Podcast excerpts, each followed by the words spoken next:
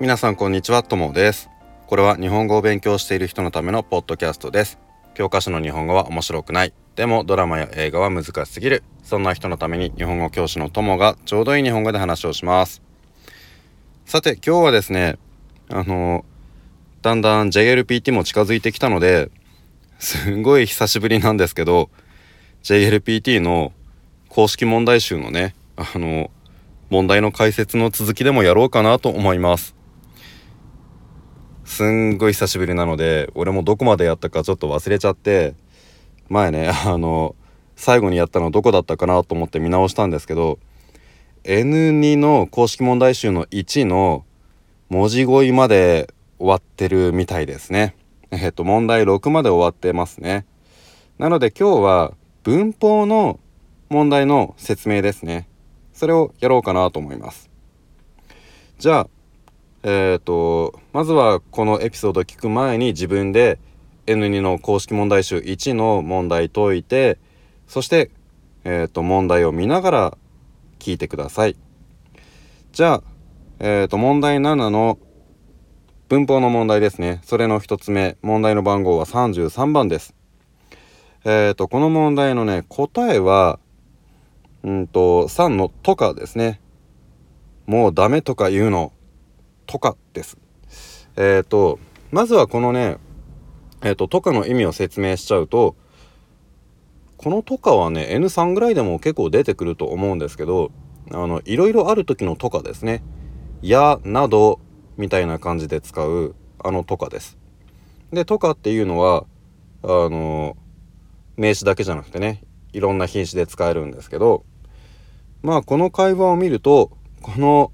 A の人はもう無理だっていうふうに言ってますけど多分いつもねよくもう無理だ私にはできないもうやだみたいなことをよく言ってるんでしょうねだからもうダメみたいなことをそうやってすぐに言うのやめてくださいっていうのがこの B のセリフですで答えはその「とか」なんですけど他の選択肢はどうなのかっっていうのも理解しておいた方がいいのでその説明もしちゃいますね。でまあここではね助詞の復習ですね。でこの「言う」っていう言葉「言います」の前に使う助詞は「お」なのか「と」なのかっていうそういうそこで悩む人が多いと思うんですけど、えー、これねちゃんと使い方ルールがあります。まずはね言うの前なんですけどその話す言葉を直接そのまま言う時には「と」です。どういうことかっていうと例えばねえっ、ー、と悪口を言うっていうのは悪口って分かりますか？誰かの悪い話ですね。例えば「あの人日本語下手だよね」とか「あの人うるさいよね」とかそういう誰かの悪い話悪口って言うんですけど悪口を言うっていうのは誰かの悪いことで具体的に話すことっていうのはそのあの人は日本語が下手だとかそういう話ですね。だから本当に話す言葉その言葉はあの人は日本語が下手だと言う話す言葉直接言う時にはと。で話す言葉じゃなくてその内容の時にはとじゃなくておを使います。悪口を言う。で、どんな悪口を言ったかというと、あの人は日本語が下手だと言った。これがね、言うの前の助詞、おなのか、となのかっていう使い分けで、でね、あの、言うの前に基本的に和だけで使うっていうことはないんですよ。ね、これ選択肢に和ってありますし、和はいろんなところで使えるからみんな悩むと思うんですけど、和だけでは使わないじゃあ和ってどんな時に使うのかっていうと これみんな和とが悩みますよね。でねあの和は確かにいろんな使い方があるから難しいんですけどその中のねそのいろんな使い方の中の一つ覚えてください。和っていうのは対比の和という使い方があります。対比っていうのは2つのものを比べるっていう使い方です。でまあ比べるって言っても分かりにくいと思うのでもう少し分かりやすく例を出すと例えば私は時間はあるがお金はないみたいな言い方ですね。時間はあるけどお金はない。普通あるっていう言葉は助詞がですよね。私は時間があるお金があるみたいなね。でも時間はあるけどお金はない。あるとないって反対ですよね。こういうふうに反対のものを言う時って日本語は和になるんですよ。これがね対比の和の使い方であのー、ここでさっきの N2 の問題に戻りますけど「言う」っていう言葉で和はね普通は使わないんです。もし和を使うならそれはこの対比の和。つまり何かは言うけど何かは言わない。その反対の意味がある時には「は言う」って言っても大丈夫ですえっ、ー、とまあ例えばあの人は人の悪口は言うけどいい話は全然しないみたいな感じですね。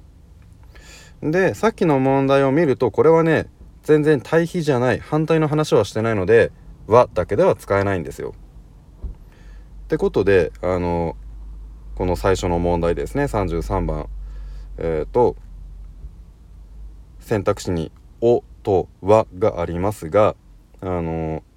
もうダメっていうのは直接言ってる言葉なので「お」は使わない。で「は」っていうのは対比の時しか使わないからこれもダメ。あとは4番の「とは」っていうのはこれもねさっき説明した「和」と同じでなんとか「と言う」でもなんとか「と言わない」みたいに対比の時には「と」と「和」を一緒に使うこともできるので「とは言う」って言ったらやっぱりこれも対比だから何か別の反対の話がないと使えないのでこれもダメになります。はい、なのでね、えー、と最初の答えは3番の「とか」1問目からちょっと説明が長くなりましたが助詞ってねやっぱりみんな苦手だと思うので使い方よく覚えておくといいですね。じゃあ、えーと、その次の問題見てみましょう。34番ですね。えっ、ー、とねこれはねえっ、ー、と「末」っていう言葉を覚えておきましょう。悩んだ末ですね。で末っていうのは漢字で書くとね意味わかりやすいんですけど週末の末ですね。だから悩んでそして最後にっていうのが悩んだ末です。末の前はね多形なんですけど何かをしてそして最後にっていう意味だから多形になるのはすぐ覚えられますねでねこれはねうんと意味を文全体の意味を考えると分かりやすいと思うんですけど悩むっていうのはいろいろ考えることですね。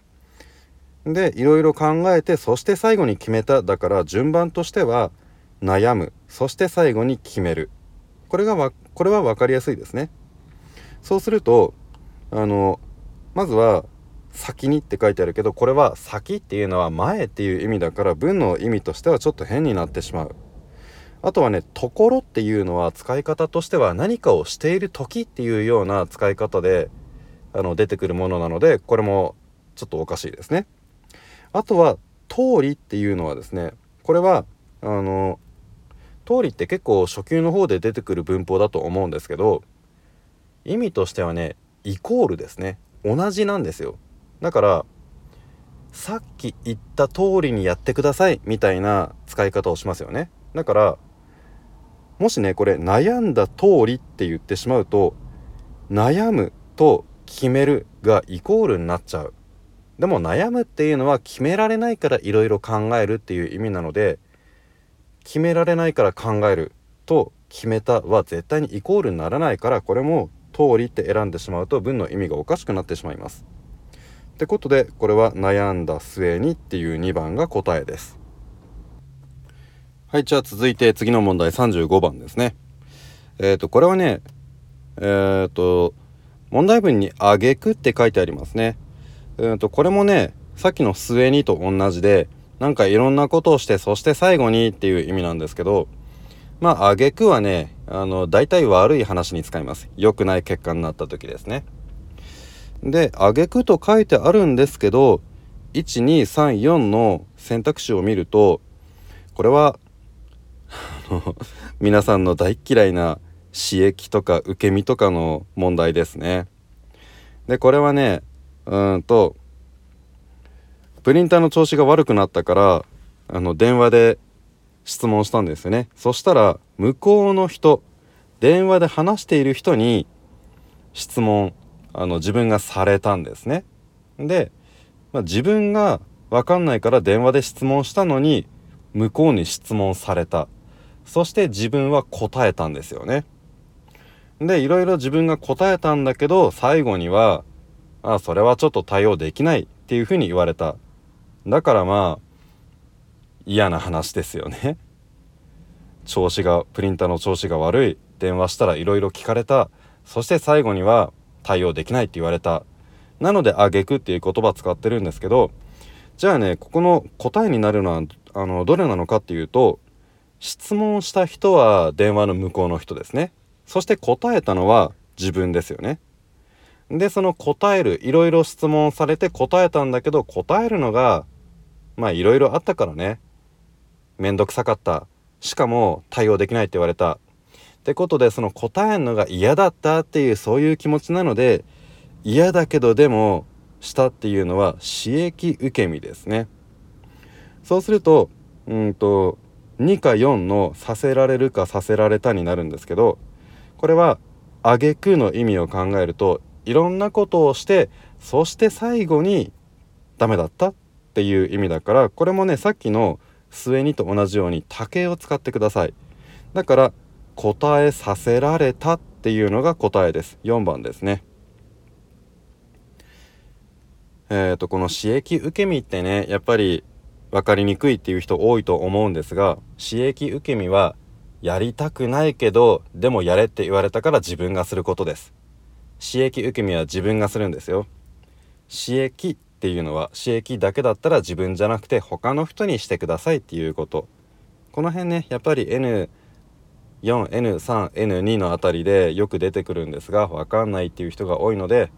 あの落ち着いてよく考えてみてください。はいじゃあもう一個いってみましょう。次は36、えー、番の問題ですね。えっ、ー、とこれはねそんなに難しくないというか意味が分かりやすい文法かなと思うんですがうんと仕事を断ることができないんですね。だから断れないんだったらもう残された選択肢は引き受けるだけですよね。だから答えは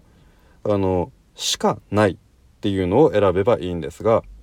ただねしかないの形がちょっと変わっちゃってますね。あるまいっていう選択肢が2つあります。えっ、ー、と答え先に言っちゃうと4番なんですけど